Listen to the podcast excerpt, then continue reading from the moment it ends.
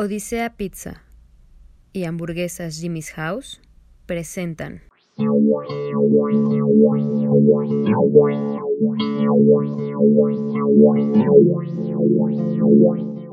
Hola, ¿cómo están? Sean bienvenidas y bienvenidos a Trastornados Podcast, un programa en el que hablaré de algún trastorno emocional o psicológico y que las personas que me acompañan en la mesa desconocen totalmente. Esto para poder aterrizarlo llevarlo lo más cotidiano posible y que conozcamos con cada tema qué trastornos tenemos. Yo soy el George y me acompaña nuevamente Chang. Pues aquí seguimos, eh, qué bueno que nos están acompañando y pues todavía estamos en el, eh, la ciudad de, del BTC, del Bitcoin y de las pupusas, entonces pues a seguir disfrutando de, esta, de este país que pues, nos ha cogido bastante bien, ¿no? Bien, bastante, bastante rico, caluroso. Sí. es, nos hemos vuelto un poquito más alcohólicos porque sí se antoja la chela, ¿no? todos los días, al menos, al menos una, porque sí, el calor. Y tenemos un gran, gran invitado también este, de esta tierra, pero que radica mucho en, en Miami, tengo entendido. Alex Monterrosa, bienvenido a Trastornados y que súper chido que seas un trastornado más. Claro, es parte de un club que somos todos y a veces no nos damos cuenta hasta que alguien nos lo dice. Claro. Y no hay manera de objetarlo. La ventaja es que aquí sí te etiquetamos. aquí nos identificamos bien. Totalmente. Entonces, este, pues si, si sale algún trastorno, mira, eres bienvenido. Y los semejantes siempre nos atraemos, así que. Es definitivo. pues entramos con el tema, vamos a darle candela porque luego el tiempo se nos va como agua. Puede que todos los seres humanos pasen por situaciones muy estresantes que afecten la manera en que piensan, sienten, se desarrollan y actúan. La mayoría de las veces las personas se recuperan fácil y rápidamente. Sin embargo, hay ocasiones que pasan de una situación de estrés intenso, como en el caso de lesiones, muertes de familiares, de amigos cercanos o algún tipo de violencia. Y esto puede afectar a largo plazo.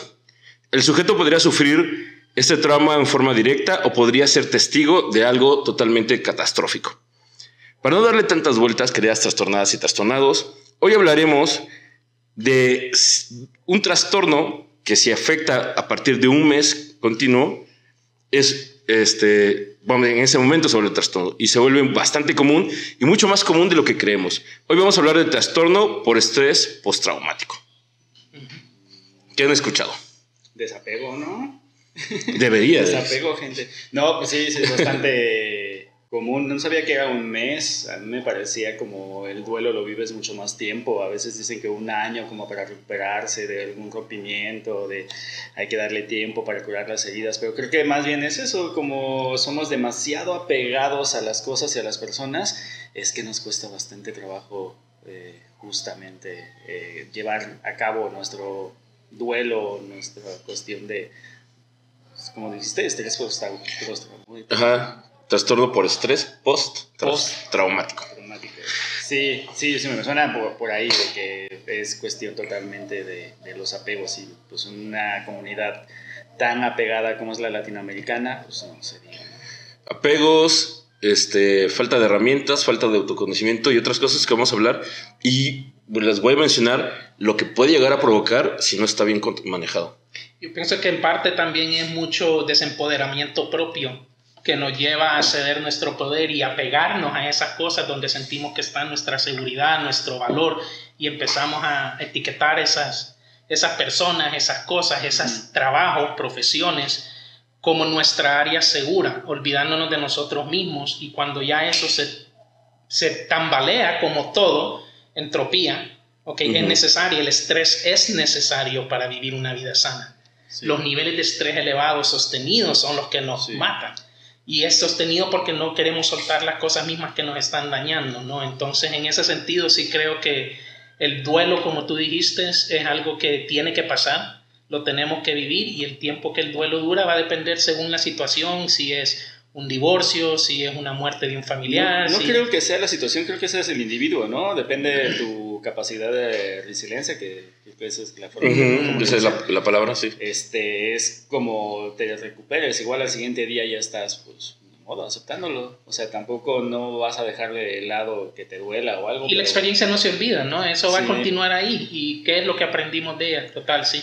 Sí, pero creo que por, más que todo, porque sobrevaloramos muchísimas cosas en cuestiones materiales, en cuestiones de personas, idealizamos muchísimo a las personas, idealizamos muchísimo las relaciones y tenemos tan, incluso hasta la forma de hablar es de perdí a cierta persona y pues, no te pertenecía en primer lugar, ¿no? Nada más te perteneces tú mismo. Y un proceso natural de trascendencia que todos venimos a vivir y a experimentar. Sí. En cuestión también de educación, de que pues no nos educan o hay tanta relación con la muerte que no la hay. Al menos en México nos hasta, hasta burlamos de la muerte, sin embargo, cuando hay algún evento de muerte, pues, sufrimos muchísimo, ¿no? Y es como pensaría que ya lo tendríamos que tener mucho más digerido y no, no es así.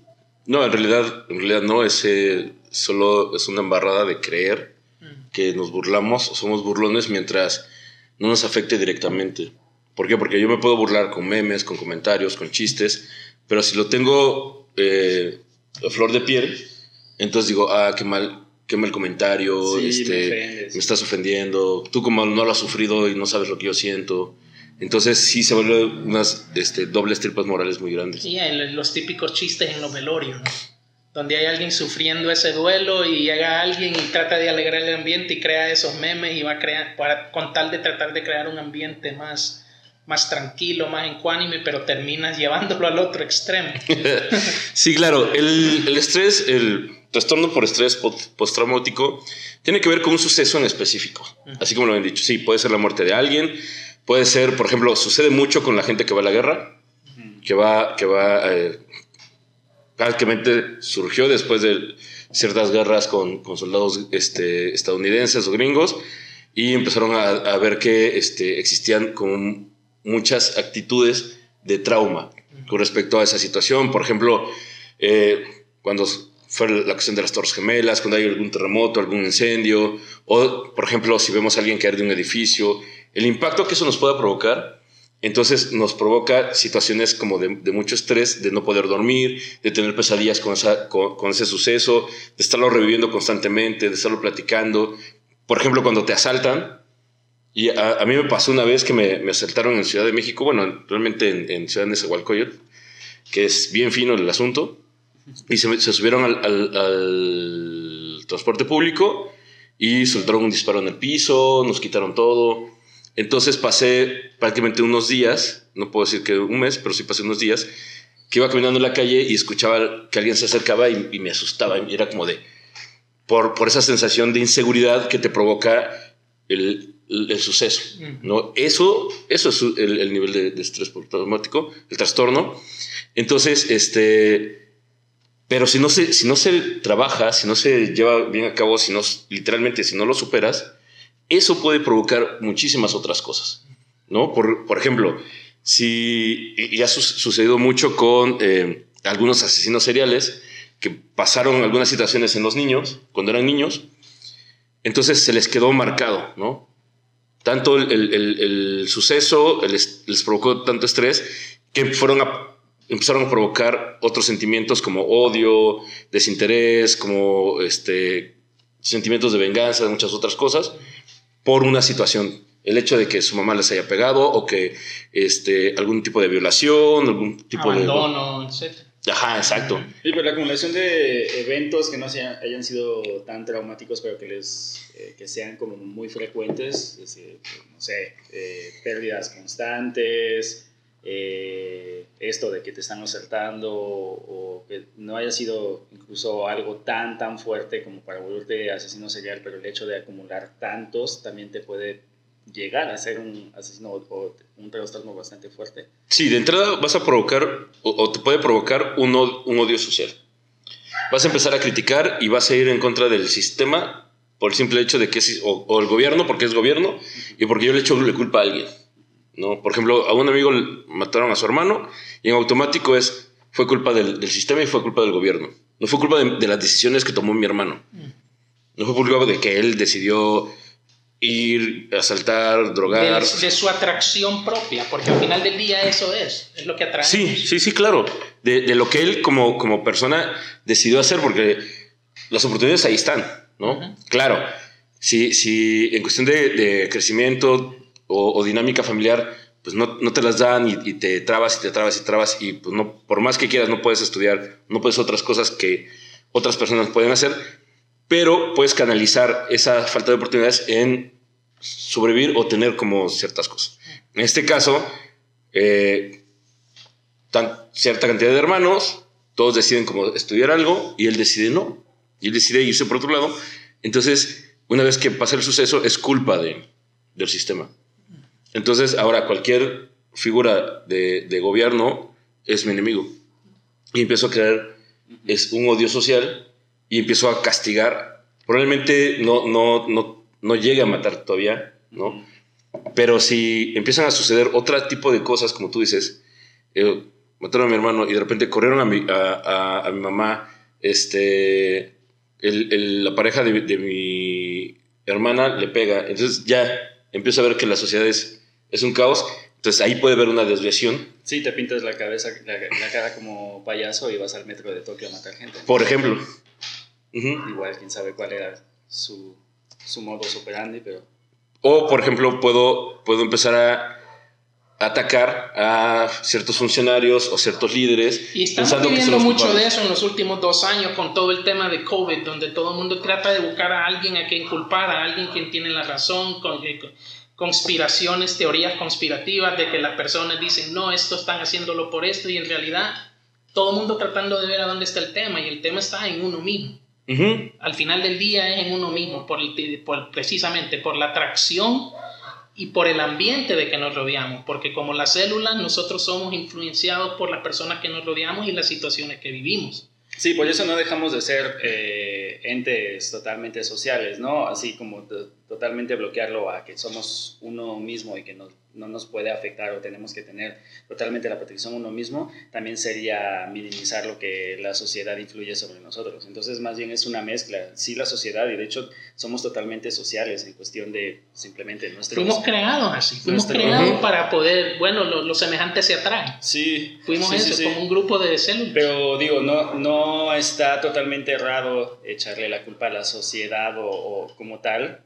pero eh, más bien sí debe de ser como una mezcla, a mi parecer, de las dos circunstancias, de la capacidad de resiliencia que puedas llegar a tener, pero eso también te lo da el ente familiar y también el ente social. Entonces creo que es como todo un conjunto. Y pienso que eso que tú dices, que no es totalmente errado, es to yo estoy de totalmente de acuerdo con eso por la razón de que todo tiene que tener un punto de partida. Para mí, y no viene a ser un error tampoco, para mí la falla sería no aprender de ese error, no querer cambiar ese entorno y no querer cambiar las circunstancias, porque mientras nosotros repetimos los patrones de conducta, sí. reciclamos las experiencias. Por eso, ay, a mí siempre me asaltan. Ay, a mí esa, siempre me pasa. Esa palabra, por ejemplo, se ocupa mucho en este tipo de situaciones, ¿no? Sí. El de siempre... Eh, Hacerte la víctima. Ajá. Sí. Y, y vivir en, en, en, la parte de, de víctima totalmente. En el ámbito religioso dicen, Satanás se está metiendo conmigo. Digo, ¿para qué lo dejas? si ese fuera el caso, ¿para qué lo dejas? Me explico. Entonces siempre hay algo a que, es que, a que apuntar. Es, Satanás tiene los derechos de, ¿cómo se llama? De todo incluido, ¿no? Igual madre, ah, él tiene multifacético. Multipass. tiene, tiene derecho a, a pasar hasta los vestidores, entonces. Pero sucede justo mucho eso, el eh, dejarle al otro la eh, el poder, tú comentabas, el, el no tener yo el, el, control. Tengo control de mi estrés, tengo control de mi enojo, bueno, pseudo, pseudo control de mi enojo, de ciertas cosas, pero le doy el poder al otro uh -huh. para poder solucionarlo, no, no, lo soluciono yo, porque como es culpa del otro, entonces el otro tiene que solucionarme mis pedos. Uh -huh. Por eso ves que las campañas presidenciales, las campañas de gubernamentales siempre radican en qué voy a hacer yo por ti. Sí. Ese Salvador uh -huh. que todos necesitan, esa, este es el que necesitamos. Y cuando no lo hacen, ¿qué pasó aquí? Me equivoqué en el voto. No, te equivocaste en no empoderarte, tú recuperar ese poder. Y cuando lo, y cuando lo hacen, se enojan. Y lo mismo a lo opuesto es correcto también, en el sentido de que a este le va bien siempre esté quien esté, porque es que no depende del que está. Claro. Depende de lo que estamos hablando, de tu reciclamiento de experiencias. Y si te quedas donde estás, o sigues evolucionando aprendiendo de ellas, porque de lo que nos pasa, especialmente en este tipo de trastornos, lo que no podemos perder es la lección. Sí, hay que saber eh, hacer un análisis de lo que sucedió y no negarnos a que realmente nos afectó. ¿Por qué? Porque, bueno, como, como síntomas, el hecho de, de, a lo mejor puedes llegar a empezar a tener pesadillas, a esta sensación de inseguridad que te puede provocar el, pues, el ambiente donde vives, donde estás, el no querer salir, a lo mejor te puedes retraer y no querer comentar o platicar con otras personas. Entonces, ¿por qué? Porque eh, se me, primero, lo primero que sucede es que me vi vulnerable ante el mundo, ante mi mundo, en la situación que haya pasado, ¿no? Que si me saltaron, que si me dejaron o que si me encontré a, a mujer con, con otro güey, o sea, me siento vulnerable. ¿Por qué? Porque creo que yo tenía el control de mi mundo y de repente pasó algo que yo no sabía, o sea, no estaba preparado, entre comillas, de que fuera a pasar. Ahora, el problema es lo que tú dices, querer tener el control. Ahí es donde todo se te desequilibra. En el momento que cliente que lo tienes o lo quieres tener, ahí empezó el descontrol a suceder. Pero es parte de la vida, la entropía. Sí, pero también eh, la forma de cómo nos han educado, de justo que tenemos que planear todo y no que no se nos vaya ningún detalle, entonces salimos justamente de... Calcular cada paso, cada intención. Y otra también es, eh, creo que estas sociedades, al menos en Latinoamérica, de que no nos permitamos sentirnos vulnerables, de que nos afectó, de no hablar de nuestros problemas y todo, una, un ente muy, muy machista, sobre todo seguramente que a los hombres nos afecta más un evento así por esta cuestión de que nos han eh, dicho de que no podemos... Eh, ni llorar, que si lloras... O sea, Los hombres no lloran, dice. Sí, sí de que no hay estas cuestiones de vulnerabilidad masculina, ¿no? Cuando todos deberíamos de tener esa, pues, derecho de poder... Porque lo relacionamos desde el aspecto machista, correcto, y, nos damos, y, se nos olvida que en realidad hombre o mujer llevamos ambas energías, la energía femenina y la energía masculina, y el llorar no es algo típico de solo la energía femenina, es un método de poder expresar nuestros sentimientos a través de algo que fuimos equipados para hacerlo, pero para evaluar. Y el, hablando simplemente, ¿no? Eso. No hay esta cuestión, esta apertura de poder hablar de nuestros problemas. O sea, con los amigos así de, incluso podemos hablar de repente de ciertos problemas o me pasó tal cosa y ya, ya, luego se te pasa. Minimizas muchísimo este tipo de mm. circunstancias. O lo, utilizas para burla, entonces mejor te callas. Y uno mismo se agarra hablándole a, a sus cercanos cuando le dice, no llores, ¿por qué lloras? Cuando debería decir, llora y sácalo todo. Claro. Pero es cultural. Ajá, pues te digo. Sí, porque eh, lo, que, lo que sucedió es que el llanto se volvió sinónimo de debilidad. Mm. Entonces, las mujeres, como en este pensamiento machista, la mujer es la que llora, es el sexo débil, ese, este, es la que no puede, es la que no debe votar, es la que no, debe, la que no debe estudiar. Entonces, si tú lloras, entonces te estás bajando a nivel de una mujer. Mm. ¿Qué, ¿Qué, es lo que dicen? A pesar de que hay grupos feministas, estos rollos así de, este, ya, ya vas a empezar de niñita, ¿no? Ya, vas ya, estás, ya, ya, estás como nena. O pegas como niña. O pegas como Oye, niña. yo he visto mujeres en la UFC que pegan como hombres. No, más. No, que pegan, como, que, que pegan con la capacidad que tienen. Entonces, no, pegan como hombres, no, pegan como hembras que están entrenadas para eso. Claro, que pegan por, con la capacidad que, que, les ha dado el entrenamiento y la fuerza que han provocado, porque justo ve como un automático es pegan como hombres, entonces el hombre es superior y lo tenemos bien arraigado. Sí, Está bien cabrón poder romper con eso. Por eso digo que estas implicaciones sociales, o sea, la sociedad está influenciando muchísimo simplemente nuestra forma de hablar y eso tiene repercusión justo en todas las cuestiones que, que hacemos y decimos, ¿no? Para con los niños también, el hecho de que digas había un, un, reportaje de que le entrevistaban a varios niños y que qué significa que pegues como niña, ¿no? Y los niños sí decían así de que eres débil y todo, pero las niñas así de eh, que eres muy fuerte y todo, o sea, no tienen esa implicación, mm. eso en Estados Unidos, en ciertas regiones, ¿no? Pero sí hay una implicación, o sea, hay como una influencia bastante fuerte de que al menos a los hombres nos han dicho de que te minimizas, o sea, lo que acabas de decir. Y eso es influencia de la religión, de la sociedad. O sea, el machismo viene muy, muy influenciado y está en la médula de las religiones, ¿no? De hecho, se me hace como muy extraño que se están o proliferan las, las religiones más en las mujeres, siendo que hay una represión muy constante de, Bien cañón. de las mujeres en las religiones. Porque hay ciertas iglesias, y no vamos a entrar profundo en eso, porque no se trata de eso, pero la verdad es que Dale. ciertas No, pues, iglesias lo que terminan haciendo es buscando los pacientes. La iglesia es el hospital espiritual para muchos. Sí, Entonces ellos tienen un buen número en cuanto a las mujeres, porque las mujeres son las que son oprimidas, las que son golpeadas, Claro. las que son detenidas, las que son burladas. Y tienen que ir a soltarlo en algún lugar donde sí sean bien recibidas. Y, y no, nos, no nos desviamos del tema porque estamos hablando de situaciones traumáticas y qué sucede después de una situación tra- traumática. Y muchas de, de- de estas situaciones este, religiosas ¿no? provocan eh, es- este tipo de cosas. Porque muchas se vuelven sectas, porque Con muchos- una seguridad de un libro que al cual le dicen que ahí está toda la verdad. un líder O Es el misma líder, comunidad, Y es, ¿no? la, es la traducción de un líder. Y, y traducción, eh, ¿cómo se llama? Con a velocidad, a- velocidad y ventaja, porque es de, yo la voy a interpretar de acuerdo a mi, a mi percepción, de acuerdo a mi este, aprovechamiento y necesidad. Entonces, le- y le digo al- al que tengo enfrente que tiene una mayor necesidad de pertenecer a algo, de encontrar como el camino de algo, porque los seres humanos, lo hemos platicado en este programa varias veces, necesitan creer que existe algo superior al, al mismo hombre. Y algo que pueda ser como alcanzable. Externo. Externo al hombre, claro. Entonces, este, yo lo que les, cuando me dicen, ¿tú en qué crees? Yo creo en la capacidad que tiene el hombre para crear y destruir cosas. Y ahí también estamos eh, sesgando un poco el vocabulario. Porque Claro.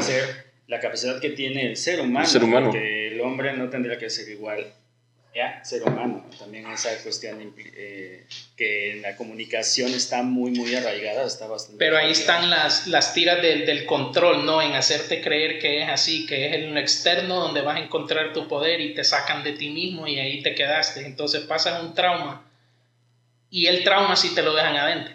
Sí. Porque vas y te lo recalcan y te dicen y hiciste esto, hiciste esto, el pecado. Sí, Que sí, pecado no es nada más que fallar el- la diana, fallar el blanco. Muchas personas creen que el pecado es lo que te lleva al infierno, que si crees que existe, bueno, buen viaje. Sí. Pero el pecado es fallar el blanco, eso es todo. ¿Y quién no falla el blanco? ¿Y quién determina cuál es el blanco? Pues, Es para empezar. correcto.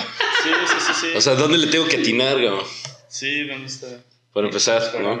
Pero sí, es, es- está bien complejo. Digo, y ahorita que eh, estamos aquí en esta mesa por los hombres, pues claro que está bien complejo el poder romper con muchas cosas. Y es como el día a día ir, ir viendo y darte cuenta. Y sí, estadísticamente sufre más el hombre el estrés postraumático porque socialmente creemos tener mayor control de las cosas. Creemos que somos mucho más prácticos y porque no nos damos la oportunidad de soltar emocionalmente las cosas. ¿Qué, qué sucede? El hombre tiene que ser práctico, tiene que este, solucionar rápido algún, alguna situación. Con una chela se te pasa. Ajá. Salud, por cierto, salud, salud. Ese día se me gastó. Espérame, aquí tenemos el refil. Entonces, ¿qué sucede? Que en el momento que nosotros nos salimos de, de esa, vamos por la tangente, que no estábamos preparados para hacerla, para, para entender de que así sucede, que también que puede llegar momentos en los que no vas a tener control porque no estás en tu área, porque fue algo extraordinario, porque a lo mejor ibas caminando y de repente de la nada empezaron a agarrarse balazos y tú no estabas listo para eso. Y claro que te, te vuelves vulnerable y claro que te vuelves sensible y claro que vale la pena hablarlo, llorarlo, expresarlo y sacarlo. ¿Por qué? Porque si no lo haces, sí se, se vuelve un cúmulo de, de situaciones que tú crees que puedes controlar, pero que al final de cuentas no está pasando. Te controlan a ti. Bastante. Entonces, de repente dices, es que des- desde que le pasó tal cosa, de repente se irrita de, de la nada, o tiene dolores de cabeza, o, le- o le tiembla la mano, ¿no? Sí, sí. O, o- o llega tarde al, al- al trabajo, o se le olvidan las cosas. Entonces, ¿por qué? Porque empezamos a som, som- ¿se me olvidó la palabra? Sometizar. sometizar todo aquello que no podemos sacar. El, el cuerpo lo dice, si tú no lo expresas, si tú no lo sacas, yo lo voy a empezar a sacar con este, alergias, con dolores de cabeza, con Hay constante gripe. Sí. física. Cánceres, o sea, enfermedades terminales. Y terminamos nosotros con nuestra vida por no terminar relaciones, por no terminar eh, ciertos capítulos en nuestra vida que son secuencias nada más de ciclos que deben de ir pasando de uno a otro y quedarnos ahí en lo que nos mata, eh, quedarnos ahí en lo que nos atrapa. Ahora, ¿cuáles serían algunas de las herramientas que pudiéramos equiparnos para cuando caigamos en un efecto postraumático? Uno, sí lo que decía, decía Chang, eh, no ser aprensivos. entender de que sí, claro, a lo mejor esta tablet es mía, ¿no? este, la compré o me la regalaron, como haya, haya sido como haya sido, esta madre es mía. Pero va, va a durar lo que tenga que durar. Entonces, si de repente un día no funciona por el uso, porque se... Borrachazo. Ajá, un borrachazo, una descarga, lo que quieras, hay gente que se pone mal. Mi tablet, mi computadora, mi teléfono, ¿y ahora qué voy a hacer? Y eso lo vemos mucho hoy con la tecnología, que supuestamente nos facilita todo y lo que nos ha causado es mucho estrés cuando pasan situaciones. Ah, claro. Antes, y, digo, somos como contemporáneos, en los noventas, ¿te acordabas? Por lo menos de 30 números telefónicos. Los tenías aquí, ¿no? El del trabajo, el de la escuela, el de los amigos, ah, de la novia, el de la otra novia, y con pedos. el tuyo y con pedos, ¿no? y así, yo, yo, creo que terminaba en algo. sí, pero no está mal. O sea, la cuestión es de. Sí, nos va a facilitar, pero lo que dices es de la, la, el apego o la superdependencia que tenemos. Si pasa algo, y lo he escuchado así de. No, no me importa tanto el aparato, sino todos los datos que tengo dentro. Ajá, pero al final de cuentas estás poniendo. Y es que justo, justo eso iba con, con lo de los números telefónicos. Es de. Le creemos le, ponemos tanto, eh, como sea, situación emocional al aparato, que creemos que sin él ya valimos madre en cuestión de la información que estamos generando en ella mm. o que creemos que tenemos en ella. Es como, y, hoy día menos, ¿no? Con toda la información que está en las nubes, es de, ah, sí, me compro otro y lo descargo todo lo que tenía. Mejor pierdo una que otra cosa, pero no todo. Y te das cuenta que no pasa nada. Las fotos que uno tiene, ay, la Eso también es demasiado... que son cargas de imágenes donde antes nos quedaban todas acá. Ahora tomamos la foto y ni nos damos cuenta de lo que tomamos hasta que lo vemos. Sí, y esas situaciones de que, ay, estoy con mi hija acá y mira qué buena madre soy, pero todo el tiempo estoy con eso. En redes sociales estamos diciendo, ¿no? Entonces, ¿qué pasa? Uno, sí, a, trabajar en la cuestión del desapego y darnos cuenta que tanto las cosas como las personas no van a estar con nosotros, el, van a estar con nosotros el tiempo que tengan que estar. Como no sabemos cuánto tiempo es eso. Y eso es tema de expectativa. Sí, claro.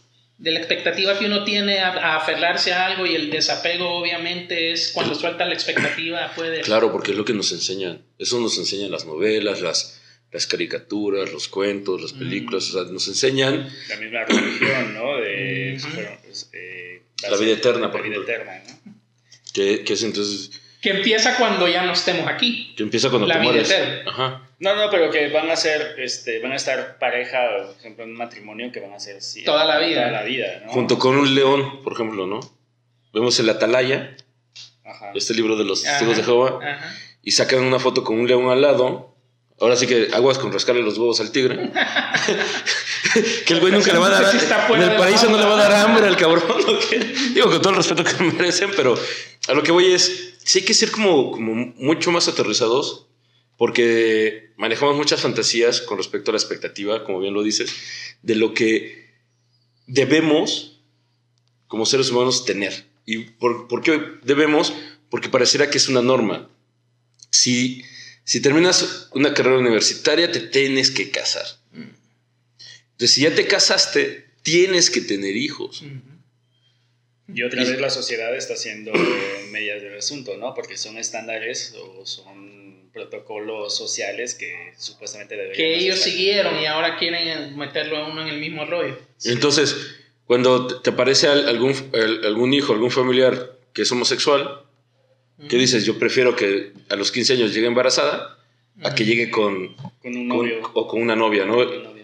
O el chico así de yo prefiero que embarace una morra a que llegue con un novio. Mm por los estándares y por lo que supuestamente está y por lo mismo que iniciaste esa frase. Yo prefiero. Porque cada vez que hablamos con alguien está cada quien tratando de impulsar su creencia y su agenda propia. Y cuando el otro no la hace, uy, qué mala onda eres. ¿ah? No, estamos imponiendo, Eso. sobre De todo hecho. a nuestros familiares, a nuestros hijos, estamos imponiendo justamente eh, cuestiones de, no sé, cosas que nosotros no estamos logrando. Hay algo ahí de que no le permitimos ser como es. a- a- O postraumas de cosas que no pudimos tener, no pudimos crear ese vínculo Claro. de apego que es lo que buscábamos, ¿verdad? Y no lo pudimos tener, ahora queremos que ellos lo... Sí. Voy voy a ir a la base del, del- del estrés postraumático. Es el no.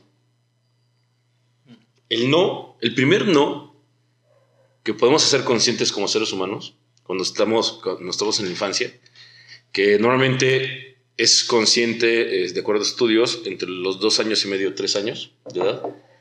O sea, ya bien consciente, consciente. ¿Por qué? Porque tú le, tú le dices a un bebé no, que quiere agarrar un cable, y tú le estás diciendo, no, no te lo metas a la boca.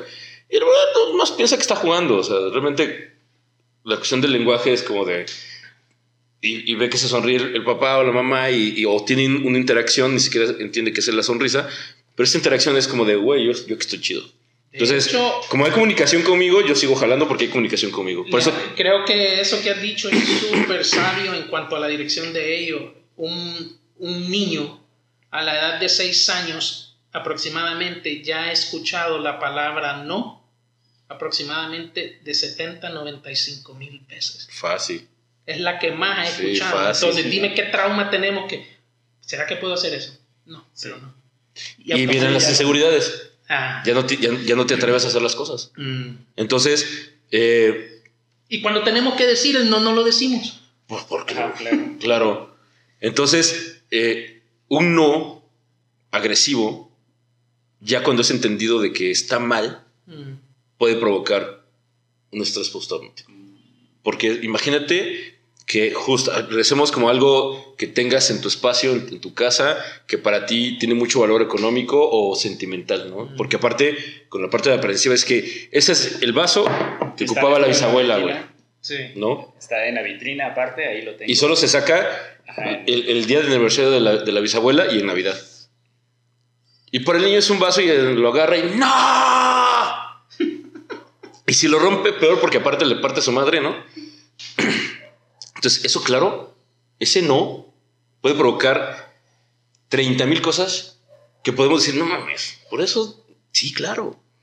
Claro, porque no sabemos me estás poniendo la mente a, a pensar y, y- y está en algo donde yo digo, las decisiones de las más profundas que yo he tenido que tomar en mi vida han venido de parte de una, un rechazo o un no de alguien, porque no viene disfrazado también, de diferentes maneras, no solo es la palabra, sino el rechazo, Ah, claro, o algo. Claro. Y, esa, y a mí estaba pensando en lo que hablabas, me pusiste a volar la mente ahorita, mis decisiones a veces que me han llevado a otro nivel son cuando he recibido ese rechazo y he recibido ese no. Que, mm, Ujú. ¿Cómo que no? Como que no se puede. Sí, igual como el estrés, o sea, puedes llegar a ser una motivación. La cuestión es cuando te quedas justamente en ese limbo, ¿no? En esa cuestión de sentirte este, mal y que no puedes superarlo y esta cuestión de Y estrés, la palabra en español es tensión. tensión. Ujú. Cuando hay tensión, deja de haber atención. Y ahí perdemos enfoque, ahí perdemos secuencia, rumbo y nos quedamos en ese limbo. Por eso muchos, este, mucha gente que va al psicólogo, que fue una vez al psicólogo, dicen, es que me preguntaron qué pedo con mi infancia y qué pedo con los psicólogos que todo, todo el tiempo preguntan por la infancia, están bien pendejos, que no qué. ¿Por qué? Porque dependiendo de la situación, dependiendo del problema, lo que vas a trabajar, también es no, no abusar tampoco de, de esa información, ¿no? Porque hay cosas que están en la infancia que ahí se queden, que no tienen por qué jalarse. Pero sí, por ejemplo, en este caso es como desde dónde viene el- tu, tu problema de inseguridad, desde dónde viene el no poder superar situaciones, Mm. desde dónde viene la... Y lo voy a decir de la manera en que, en que de repente se dice coloquialmente, en, en las herramientas que te dieron las personas que estaban a tu alrededor. No, ¿por qué? Porque la herramienta que te dio tus padres, y en ocasiones adoptamos miedos que ni siquiera son nuestros, son de nuestros padres. Y es que como yo no sé nadar, entonces tú no vas a nadar, porque a mí me da miedo el agua. Cuidado con el fuego, no te acerques a la cocina. Porque una vez yo me quemé. Pero quiero que seas un buen chef. Sí, claro. Esa disonancia cognitiva mata también. O ya llega una edad, es, ¿cómo es posible que no sepas cocinar, no? Así, pues, ¿cómo es posible? Porque nunca me permitiste. Ajá. Y dependiendo a eso, nunca me permitiste, fue la herramienta que me diste. Entonces, como Sí. me diste, vamos a decir, un martillo, ahora todo lo veo como clavo. Y cuando pego con el martillo es porque le estoy dando a un clavo. Y esa es una herramienta que tenemos. Entonces, dense cuenta cómo, sí, desde, desde el origen de, de cosas que vemos muy cotidianas, muy básicas, puede provocar muchas cosas. Tampoco, y, y- y cuando he dado eh, conferencias de escu- eh, escuela para padres, que la- normalmente le nombramos, este, le decimos, no hay, o sea, si hay libros, si hay fórmulas, si hay este, guías, pero no hay una ley que diga, Mm. tú sigues estos 10 pasos y ya, ¿no? Digo, no son los 10 mandamientos de ser un buen padre, no existe. Mm, ¿Por qué? Bueno, Por... sí hay, YouTube está lleno de eso, pero... Ah, bueno, sí, claro. 30 mil cosas, pero, pero No lo que- existe una fórmula certera, ¿de acuerdo? Porque el derecho de crearlas está. Sí, está. Porque, porque justo es, yo, por ejemplo, te eh, eh, alguna vez me entrevistaron en- preguntándome cómo pueden hacer para que los niños en, en aislamiento, ahorita en pandemia, este, no se vuelvan locos, ¿no? Digo, es que es muy complejo. ¿Por qué? Porque yo te puedo decir, ponles actividades, ponles este, que jueguen eh, juegos de mesa, que salgan al patio así de, es que no podemos salir porque vivimos en una zona de departamentos y están cerradas las áreas comunes. Entonces, ¿cómo lo saco al patio? Mm. No O hay tenemos muchos patio. papás que también no tienen herramientas, ¿no? Es decir, le No ponen las actividades, es, eh, sí, pero yo no sé leer y escribir. bien, Mancha ¿no? la pared. O sea, que ponte creativo, expresa la energía, porque al final lo que se contrae es esa expresi- expresión y métodos de expresar lo No. que tenemos adentro. El, el- el- reportaje fue porque el, el- el reportero que, que lo hizo, que es, que es amigo mío, me dice, es que quiero que hablemos porque mis sobrinas se empezaron a, a- a tirar tierra por arriba y se dieron baños de tierra como si estuviera lloviendo. Dice, eso fue como nos cagamos de risa. Pero el pedo fue que llegaron y el taxi del, del, del- del papá, con plumones que no se despintan, lo empezaron a escribir y empezaron a rayarlo. Y le, le digo, pues claro, porque tienen toda esa necesidad de, de son niños. No los puedes tener encerrados. Nosotros Mm. podemos pasar todo un día, y más si, si nos da como cierto nivel de depresión, echados viendo tele, y entre que nos dormimos, despertamos, comemos, cagamos, nos- y no nos bañamos, y ahí estamos sin mayor problema. Pero un niño no. No. Y un niño a la media hora de juego es de ya quiero jugar a otra cosa. Y llora si no juega otra cosa. Claro. Así como llora si no come a las dos horas. Es, es total. Entonces, este, me he perdido qué era la idea de eso, pero a lo, que- a lo que voy es, claro que es totalmente determinante cómo... eh, ah, ya, ya me acordé que iba con la de la escuela para padres. A lo que voy es, podemos dar muchas herramientas, pero al final de cuentas lo primero que tenemos que ver es, uno, cómo es la dinámica social, cómo es la dinámica familiar, el núcleo familiar, porque cuando tenía- tuve la oportunidad de trabajar con niños y este, mis primeros cinco años como psicólogo, lo primero que preguntaba es, ok, ¿con quién convive el niño? Aunque llegue el papá o la mamá con el niño al consultorio, es con quién convive. ¿Con quién se queda realmente todo el día?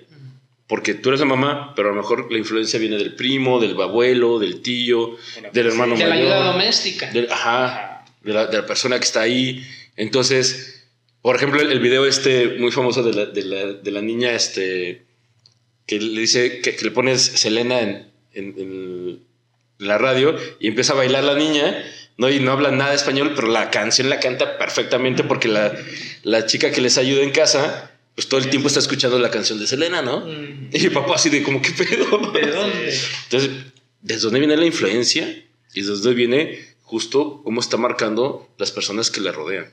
Y también de muchos niños en Ciudad de México que hablaban mixteco, ¿no? Porque venía mucha gente de la zona mixteca a trabajar en, en labores del hogar y los niños terminaban hablando mixteco. Mm. Ajá, por ejemplo. Es- Entonces, eh, ¿a qué voy con esto? Que, que claro, nosotros podríamos exigir y decir, hay que hacer esto, hay que hacer lo otro, hay que manejar aquí, hay que manejar allá, pero en realidad tenemos que ver cómo, cómo es el origen, cuál es el inicio. ¿Por qué? Porque cuando, cuando tiembla, por ejemplo, cuando hay un temblor, cada quien va a reaccionar de una forma diferente por las herramientas que trae, por las herramientas que tiene, por las herramientas que nos dieron La experiencia que ha vivido. y al mismo tiempo por los miedos e inseguridades que fuimos adaptando constantemente. Que Tú mencionaste al inicio el 9-11 y todavía se están lidiando con el efecto postraumático del 9-11 de eso. Por ejemplo. y ahora tú escuchas terrorismo, te dispara todo. Ese es como un switch, ¿no? Que todos quedamos adentro con él.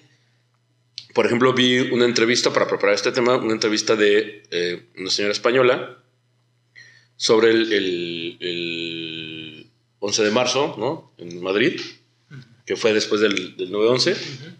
Entonces, eh, ella mencionaba que, que lo que más sentía, que fue como este, eh, este efecto mariposa, ¿no?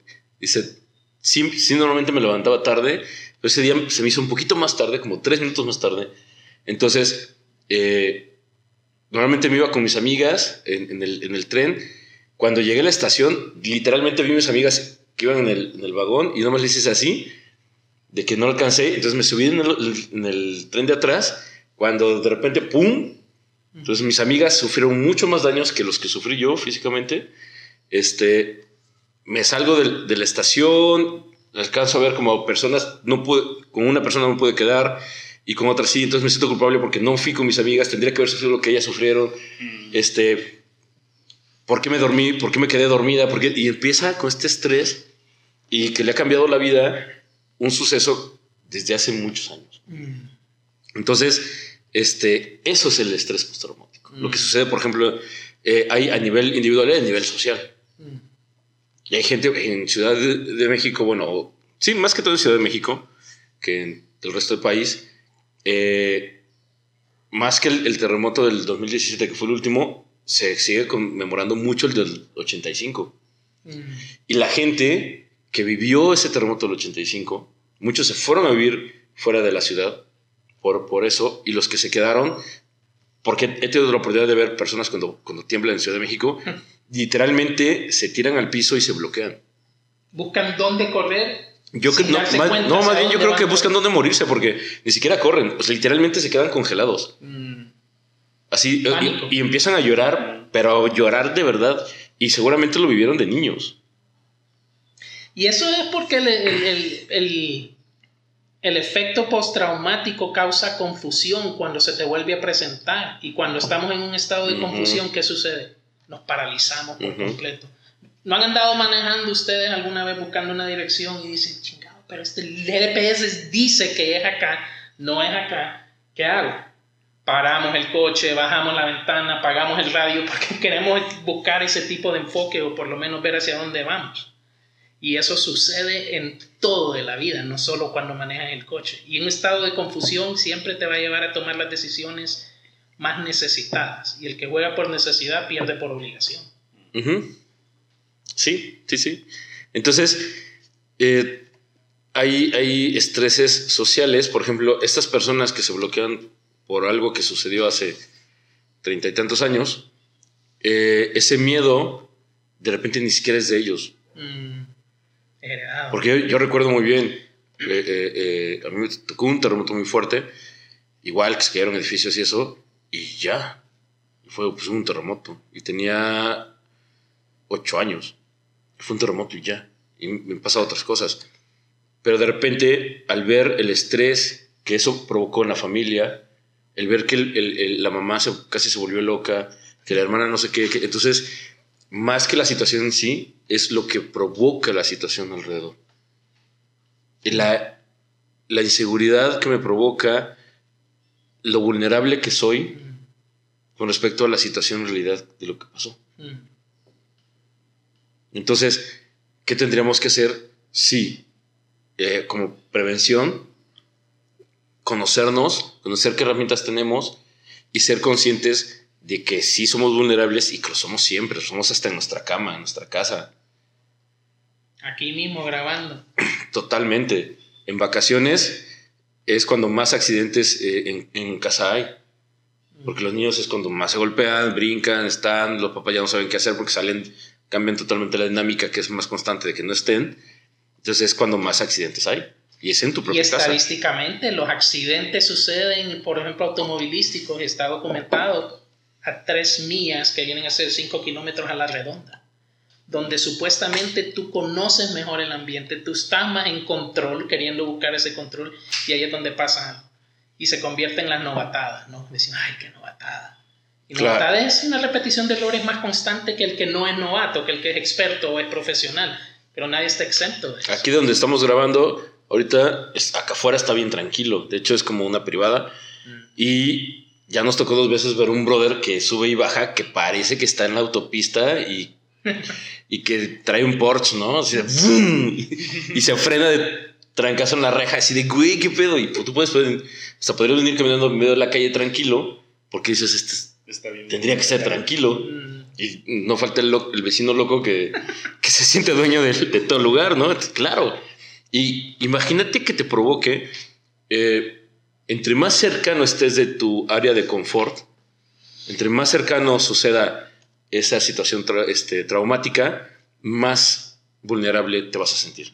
Entonces, por eso es lo que dices, que alrededor de 5 kilómetros de tu hogar, que es tu núcleo, es tu búnker, sucedan las cosas. Por eso, cuando entramos a nuestra casa y vemos desorden de que se metieron a robar, nos roban nuestra vulnerabilidad y nuestra dignidad y nos roban muchas cosas. De entrada. Porque normalmente así esté cayendo proyectiles nucleares, tu desarrollo, tú te metes debajo de tu sábana y te sientes seguro. Porque tú creas. que es un tema de, de conciencia totalmente, porque si entras y ves el desmadre en tu casa y ya lo primero que piensas es, ¿qué se va? Y uno siempre se va a lo demás de valor, ¿verdad? En es el apego a lo, a lo material.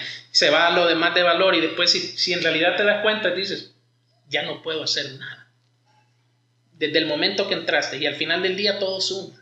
Y, te crea una sensación de temor porque, este, porque dices, se supone que de, empiezas a hacer un análisis que deje abierto y si dejaste todo cerrado y aún así entraron. Pones cámaras para la próxima. Eso, eso ya viene después. En el momento es, no, no, puedo dormir porque siento que se van, se van a volver a meter. Mm. Porque qué bueno que no estuve en casa cuando entraron que alguien cuando entra en una casa así es que ya te vigiló y sabe que no estás. Sabe que no estás. ¿no? O sea, no lo va a cagar a meterse. Sí. Solo que sea un violador o, un, nivel de psicópata más, más, más elevado, ¿no? Pero alguien que te va simplemente a robar tiene perfectamente ubicado de que no estás. O una ex que quería agarrarte adentro. Ahí, ahí, sí, el nivel postraumático es muy fuerte.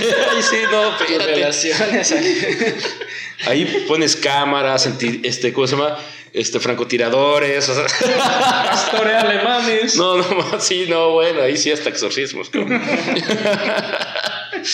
Pero sí, entonces, eh, lo, primero que, que provoca es la cuestión de la vulnerabilidad, la inseguridad. Entonces, ¿qué es lo que tenemos que hacer o qué sucede en, terapia, por ejemplo, con estas personas? Es platicamos el, el suceso, la situación, y determinamos justo este, como una etimología de, la, de, cómo sucedió, por qué sucedió y qué es lo que tienes que hacer para prevención. El recuento. El recuento de los daños, literalmente, diría Trevi. Y de ahí empezar a crear una situación de, ok, ¿qué, tienes, qué herramientas tienes para prevenir que no vuelva a suceder? Y, para, y, y, es un, este, a mis pacientes les digo, qué bueno que pasó Digo, no eso, a veces otras cosas que la, que la riegan a nivel emocional. Digo, qué bueno que pasó, porque ahorita, ahora te vas a dar cuenta de que, bueno, uno, sigues viva. Dos, ya tienes experiencia. Y tres, ahora vamos a poner esta prevención. Volviendo a no perder la lección, ¿verdad? Porque si la perdemos, aplazamos y hay que repetirla. Y la vamos a repetir hasta que la pasemos. Y, y, y se pierde por una cuestión de vergüenza. Mm. Bloqueas de decir, no quiero saber, no quiero, no quiero ser consciente, me da vergüenza sentir que, la cagué, me da vergüenza que culpabilidad. No culpabilidad totalmente, eso siempre. No me vuelve a pasar. Pero ni siquiera lo haces consciente de que no me vuelve a pasar. Más bien lo bloqueas para no sentir en ese momento esa, esa angustia, esa frustración mm. y esa tristeza que la situación te pudo provocar. Y, miedos y temores. Entonces, ¿qué, eh, ¿qué haces? Bloqueas y no lo haces consciente y lo mandas totalmente al inconsciente. Pero ¿qué, ¿qué, pasa cuando, cuando hacemos eso, que no, no, lo resolvemos o no lo trabajamos? Se va al inconsciente. Entonces cuando este, viene, no sé, el tipo de luz que sucedió en ese momento, me, empieza, me empiezo a sentir incómodo. No estoy, ya no estoy cómodo donde estoy. Ya quiero llegar a mi casa. este, no, mejor, mejor no pedimos, mejor nos quedamos. Mejor no vamos. No, no saques el coche. No, mejor si no vamos al coche. Y entonces, pero ya es, güey, ¿qué te pasa?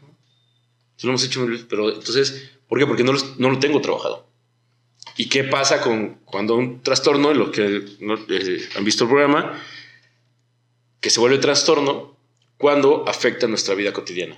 Cuando laboralmente ya no estamos bien, ¿por qué? Porque es, más fuerte lo que me está pasando que, trabajar, familiarmente, socialmente, particularmente, entonces ya no puedo estar y me provoca gran conflicto. En este, en, este caso, en este tipo de trastorno, como es algo específico y es una situación traumática, por eso es como de, en teoría todos tenemos la herramienta de decir, ok, me saltaron ayer, hoy, fui a, demandar, este, resolví, puse no sé qué, y ya, por lo menos en 15 días tendría que sentirme como tranquilo de que no volverá a pasar. El problema son los procesos, ¿no? El hecho de que vas a demandar y decir, ¿qué estabas haciendo?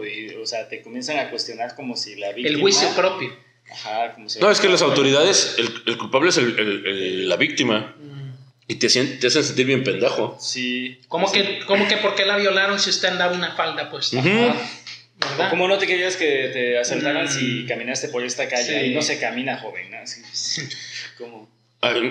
una vez me, estaba con una computadora que una universidad donde trabajaba me la, me la daba, me la, nos prestaba como varios catedráticos. Estaba con la computadora y estaba en ese entonces con la BlackBerry, y lo puedo decir porque ya desapareció, ya, no es, ya, no es Gold, estaba con mi BlackBerry. Pero si nos dices tu edad con eso. Ya, bastante. Y con las canas que tengo, no te preocupes. Entonces pasaba, estaba pasando información de la BlackBerry hacia, hacia, el, hacia la computadora en un restaurante. Entonces llegaron los brothers en una moto, éramos pocos comensales, nos metieron al baño y se llevaron todo fui a, levantar la denuncia porque tenía que hacerla para poder llevarlo a la universidad y que no me cobraran el equipo. Y justo me hicieron sentir así. Como por qué saqué mi computadora o como por qué tenía que trabajar ahí.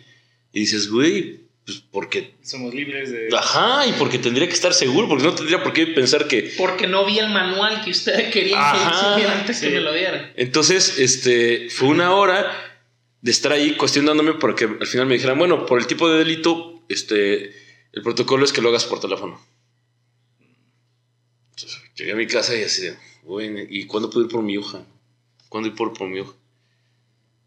Te salía mejor pagarle el, equipo de regreso. Sí, sí, sí. Porque el proceso postraumático, perdón, lo haces muchísimo más intenso porque no solamente tienes que... Estás repitiendo la historia y repitiendo. Pero eso sería bueno si tuviera la capacidad los mismos policías o la gente que te está tomando el, el, dictamen en el Ministerio Público, de saber cómo llevar las cosas y que te sientas bien, te sientas cómodo y todo, pero no, te hacen sentir mal y eso puede incrementar justamente el estrés.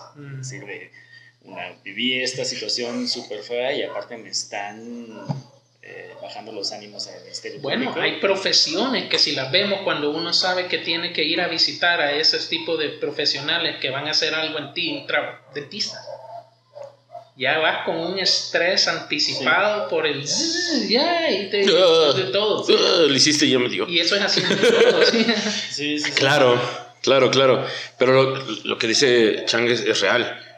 O sea, imagínate, de por sí ya sufriste un trauma lo que haya sido, y las autoridades te lo triplican. ¿No? ¿Por qué? Porque de repente, imagínate una mujer con un nivel de violación y que te hagan sentir que tú eres culpable de porque te violentaron. Una minifalda. Ajá. Y aparte. tiene derecho a vestirse como sea, Como quiera. Como quiera, ¿no? Sí, porque nosotros no ponemos minifalda y no nos pasa lo mismo. No es la minifalda. No. Me explico. es cuestión de. Sucedió es cuestión de atracción. Estabas en un punto donde se dio eso. Como platicaba nuestro invitado anterior, ya terminando el programa, que este, una vez lo, lo agarraron unos, unos maras este, y que le preguntaron sobre tatuajes y él no traía. Entonces no le hicieron nada porque no traía tatuajes. Y ese era el identificado. Y es como, de, yo tengo tatuajes y se me paran, ¿qué? O sea, ¿qué, para ellos, ¿qué significa esto? El distintivo es ese, ¿no? Entonces, imaginemos que, que, ok, me golpean allá en la calle porque traigo tatuajes. Pues, ¿qué va a decir la autoridad? A veces por pendejo, ¿por qué traes tatuajes? Mm. Como si no tuviera yo derecho de. Usa manga larga. O usa manga larga, ¿no? Vístete diferente porque ya la cagaste. ¿Qué es lo que sucedía antes en, en los trabajos de decir, te desnudaban para ver si te días tatuajes y no te doy trabajo? Y que eso, por lo menos en México, ya en la, en la ley federal del trabajo ya cambió. Sí, No, y está discriminación. cambiando por todo el mundo. Hoy si no eres tatuaje, no has hecho nada. No tienes un tatuaje, no has hecho nada significativo en tu vida. Que tampoco, pues, ¿no? Que tampoco, Ay, pero... Tampoco, pero es la manera que lo están proyectando para llevarlo al otro extremo. Sí, sí, sí. Más bien es como lo que, lo que, lo que dice Chang, es tú te viste como quieras, tú te haces lo que quieras. Habrá quien dice, yo, a mí no me gustan los tatuajes o me da miedo, pero me pongo un piercing o me pinto el pelo de, de verde. Eso, el- la bata no es el médico, Mm. Hmm. Total. ¿no? Así como... como Ni la so- túnica. Ajá, hace, hace el pastor, ¿no? Ni el cura. Ajá. Entonces, este, podrás pararte ahí enfrente y decir... Mire, me acuerdo pues, creciendo, mi, mi hogar nunca fue un hogar así muy religioso, especialmente creciendo éramos católicos. Pero a la entrada de la casa mi papá había comprado una Biblia, de esas Biblias que eran así, con las páginas todo alrededor doradas, Doradas. estaba a la entrada de la casa. Pero no éramos ni católicos, o sea, no siquiera íbamos a la iglesia y la gente llegaba y decía, "Ah, han de ser. Y es relacionar según la etiqueta. Ujú. Eso es todo. Una cuestión de pertenecer. Eso. Sí, pues aquí en El Salvador sacaron un pliego petitorio sobre el hecho de cómo deberían de ser los nuevos dirigentes en El Salvador y decían, tienen que estar bajo el Evangelio. Eso es discriminación. Si Total. alguien con to- todas las eh, cumplimiento de la ley puede llegar a ser político y puede tener un cargo público, no tiene por qué limitarse a seguir o no el Evangelio de lo que tú quieras. ¿no? Mm. Entonces es discriminación. Eh, con eso, con las cuestiones eh, políticas, religiosas y cómo te vistes, no debe ser una limitante para hacer ni siquiera un trabajo o un cargo público. Yo he visto mucho ese cambio. Radicando en Miami, he visto una transición que ha pasado de lo más eh, sustento, lo más flashy, lo más que se resalta a través de marcas. Las personas que normalmente usan su identidad está detrás de la marca que usan. Y ese es su escudo y ese es su carta de presentación. Son símbolos de prestigio que lo llaman Ujú. ellos. Como que si andar una camiseta negra te quita el prestigio. ¿Me explico? Entonces a eso, a eso se está cambiando más, pero sí creo que las generaciones actuales vienen con una serie de cambios donde ya esas cosas están quedando atrás. Pues ojalá, digo, hay de todo, ¿no? Así ¿Qué como dirías este- tú, George, en lo que has visto en tu práctica y eso que ves que, que vienen con las generaciones nuevas? Mira, eh, México, que es tan complejo, es un México país demasiado México, grande. Sí, una es, potencia. es que te puedes encontrar absolutamente de todo, ¿no? Pero a mí lo que me sorprende, y, y lo he dicho con las personas que he estado aquí en, en El Salvador, es que eh, estoy sorprendido del nivel de religiosidad que existe. Creo que no se han avanzado muchas cosas por mucho lo que dice Josué, ¿no? No hay como si no, si no, primero no hay una cuestión religiosa, el avance social, económico, educativo, deportivo, cultural, no existe. Entonces, eh, yo no, lo he dicho siempre, yo respeto todas las ideologías. Eh, como psicólogo no me caso con algo porque Mm. justo me puedo, no tengo problema de, de atender a un musulmán, como atender a, a un católico, como un eh, evangélico, como un mormón. Pero sí me doy cuenta de que aquí sí es importante este, saber. Y es como de, este, prefieren como hablar con el pastor que hablar con el psicólogo. O si van con el psicólogo, pues está mal porque no es parte de, es una cuestión de ciencia, no es una cuestión religiosa, Consejo matrimonial a un cura que nunca ha estado casado. por ejemplo, ¿no? Y que tiene totalmente distorsionada la cuestión sexual. Mm. Y, y que, digo, no sé de dónde salió que los curas no tenían que coger, por ejemplo, ¿no? sale de la Bueno, iglesia católica porque ellos, todo lo que es de la iglesia católica le pertenece a la iglesia y en el momento que un cura se case, ya la herencia le queda a la familia y no a la iglesia. Ah, por eso, los, nace. por eso los niños le pertenecen al cura. Todo, a la iglesia. La- todas Claro. las obras de las monjas, de los curas, de todo quedan en la iglesia. Entonces, sí, No, no hay que diluir la, la- la fortuna. mira, hay una distorsión muy grande con respecto a al poder que ejerce cualquier tipo de, doctrina con Mm. respecto al ser humano. ¿Por qué? Porque ahorita estamos, podemos hablar de evangélicos, este, cristianos, católicos, pero también vienen todas estas sectas que han existido. El coaching como tal es una secta. Sí. Y te están obligando, te están diciendo que si tú no llevas esa línea de coacheo que ellos te están enseñando, no vas a alcanzar a ser un líder, no vas a alcanzar a tener dinero, a te- alcanzar tus sueños y te ponen, este, literal, ¿no? Pon el coche que quieres, pon el refri para que lo alcances. El problema es que cuando lo alcance ese coche ya no, ya no- ya, ya pasó de moda, cabrón. ¿no? Y es que si no haces ese tipo de coaching y no sigues las reglas que alguien más te dijo, no eres líder. Y hay una connotación con tener un buen coach o hacer las cosas bien y liderazgo y ninguna tiene que ver con la otra. De entrada, no. Y, y segundo es, ¿qué significa? O sea, ¿para qué te sirve ser líder? Y además el tipo de liderazgo, ¿no? Es bien distinto el liderazgo de Cristiano Ronaldo al de Messi, ¿no?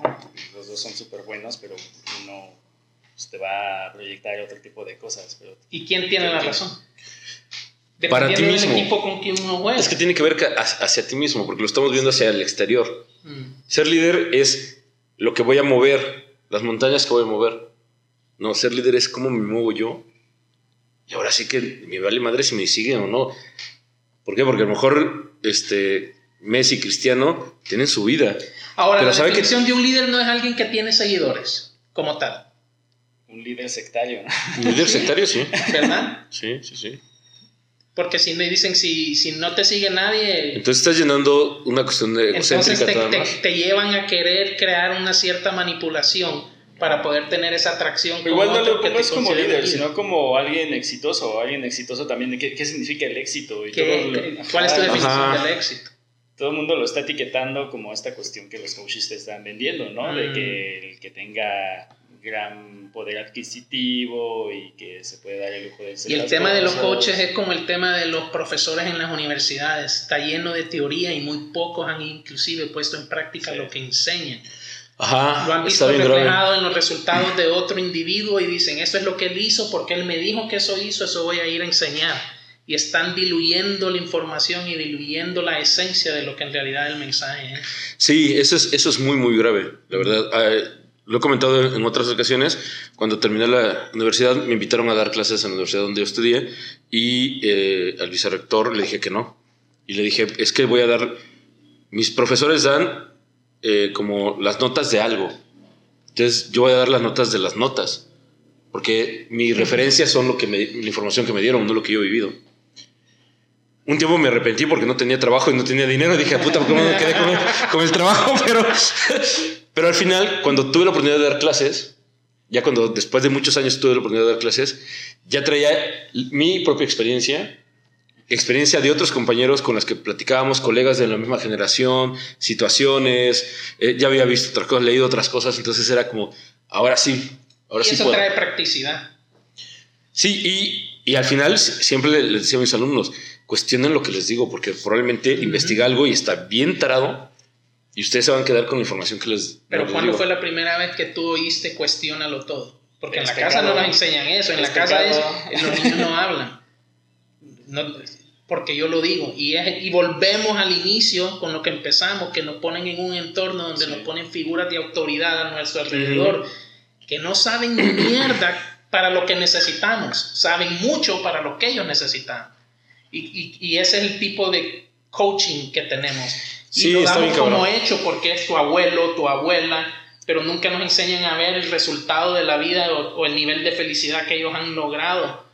Y no lo evaluamos, solo lo damos por sentado que lo que ellos dicen es lo que hay que hacer porque es el maestro, porque es el cura, porque es el Sí. psicólogo. Por eso promover el, eh, esta cuestión de pensamiento crítico, sobre todo desde niños. Así Mm. vas a tener ciertas reglas y todo, pero siempre cuestionate, ¿no? Y si hay algún aspecto de que crees que yo debería de mejorar como padre, tienes que estármelo diciendo, pero no promovemos esta cuestión. Ujú. Es muy autoritario de que no, y justo eso, de que si me cuestionas o si cuestionas la palabra del libro, este, va a ser pecado. Entonces te mete en cuestión miedo, es- esto provoca justamente que te, pues, te rebajes y Mm. puedas hacerle caso en cualquier cosa o cualquier condicionamiento que te estén diciendo.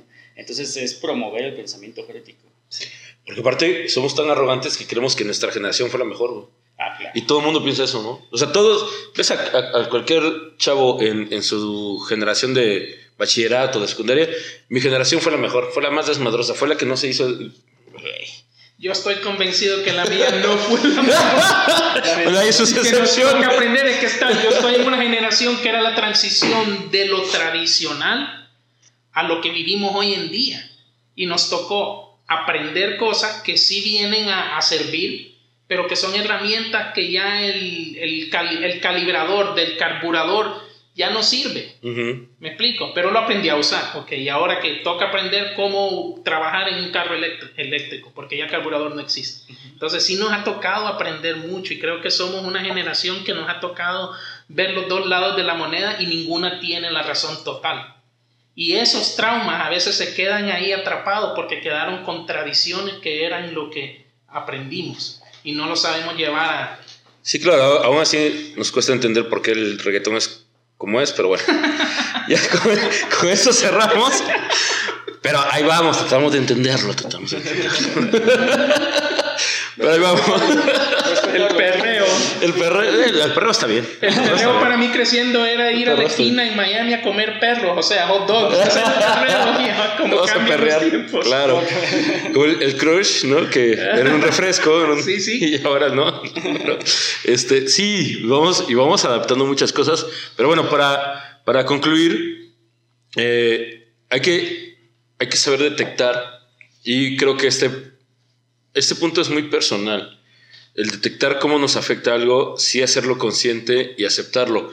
Los demás probablemente se van a dar cuenta de nuestro cambio de actitud, de nuestros miedos, de nuestras angustias y sobre todo los pretextos que vamos a poner para movernos y hacer las cosas cotidianas que normalmente hacíamos después de una situación traumática. Entonces, eh, si dura una semana, es normal. Dos semanas, dices, bueno, güey, fue la semana pasada. Sí, porque ¿no? tampoco es, ok, ya me pasó, ya lo olvidé. No, no, no, no. Hay que ser conscientes de que, güey, así de no mames. O sea, y, y el clásico de tómate una cerveza para el susto y un bolillo para que no te dé diabetes, ¿no? que en México es así, te, te asustas o te pasa algo, cómete un bolillo o un pan, perdón. Qué rico, sí, un bolillo. Y, y- o tómate una chela, ¿no? Mm. O remojas la- el pan en la, en la cerveza. Entonces, des- pero después de, de- de un mes, si continúas con ese nivel de, de- temor, de paranoia, de susto, de, in- de inquietud, de no poder dormir, de, ataques de ansiedad, este, probablemente de depresión, entonces sí, sí es un foco rojo. Menos de un mes. Menos de un mes, va bien. Un mes o más, Un mes, yo creo que... ya ya que cu- llamarte a ti. ya cuando pasas la tercera semana, sí es como decir, güey, creo que no lo estoy superando. Ya. Creo que sí me está afectando. Digo, tampoco es como de, ¿cuándo fue el 24? Ah, todavía tres días más de susto. Sí, Ahora, no hay, no hay sí. una dosis exacta No, para no, todo el no, mundo. no, no, no, no, no, claro que no, porque de- es lo que estamos hablando Mm. todo este rato. Depende de, la, de las herramientas de cada quien, depende de la dinámica de la familia, depende del apoyo, claro, que te den. Habrá quien te diga, ay, no mames, ya, güey, ¿no? Y, y minimice tu problema, pero mientras tú sepas que sí te está afectando y que llegas al trabajo y así de, no mames, ¿no? Este, recuerdo que la, la primera semana después de que me fuese asalto fue decirle a, a, a mi ex esposa, ven por mí, 10, 11 de la noche, ven por mí, no quiero irme en el transporte, no quiero irme en el transporte. Y después no había posibilidades, era decir, no puedo. interesante, tú has hablado de ese asalto dos o tres veces en, en lo que hemos estado aquí. Claro. Y la pregunta no es que te robaron, No, fue la experiencia. Exacto. Porque al final lo que se llevan es irrelevante. Por cierto fue otra BlackBerry. O sea que ya fue hace ratos y todavía. No digo porque fue como mi Ya. experiencia más traumática. El, el que, el que no lo cuentes no significa que, que- o sea, el que lo cuentes no significa que esté mal. Lo que me refiero es este, la forma en que lo cuentas y... y, y- ¿Por qué? mira- Porque habrá quien lo, que lo cuente y diga, y, se empieza, y empieza a llorar, ¿no? Después de 10, 15, 20 años. Mm. O sea, eso me refiero. Yo, eh, la única vez que me han asaltado a mí, que así, me han asaltado dos veces. Una fue como yo resignado, pum, llévense el dinero, qué bueno que tenía dinero, no me hicieron nada. Cuando ves la pistola aquí, no hay nada que Claro. tenga valor. Pero sí, la primera vez que lo hicieron fue precisamente en este país, andaba visitando. Y a una tía mía, por seguir la tradición, ella viajaba en bus a todos lados. Y yo decía, paguemos taxi. No, no, no, no, tú eres de Miami y tú no entiendes eso y eres muy fresa y eso me subo al bus, Antes de bajarme del bus, me ponen una cuchilla así y me roban el anillo de matrimonio. Estaba recién casado en ese momento. Esto ya fue hace, más de, hace 28 años aproximadamente. Y me ponen ahí, me roban el anillo y yo dije, chingado, me robaron el anillo. Nunca más volví a usar. Eso fue lo bueno. Más. Para que veas, Todo ya- veas que todo tiene una cuestión positiva si lo sabes manejar. Pero sí, es, es cuestión de no hablas de lo que te quitan, hablas de lo que te pasa. Y habrá quien, si hable de lo que te quitan, Sí, Para- sí, para por bloquear- el mismo valor sentimental que tú decías. y para bloquear lo que le pasó. Ah, Por una cuestión de bloqueo, por una cuestión de... Exacto.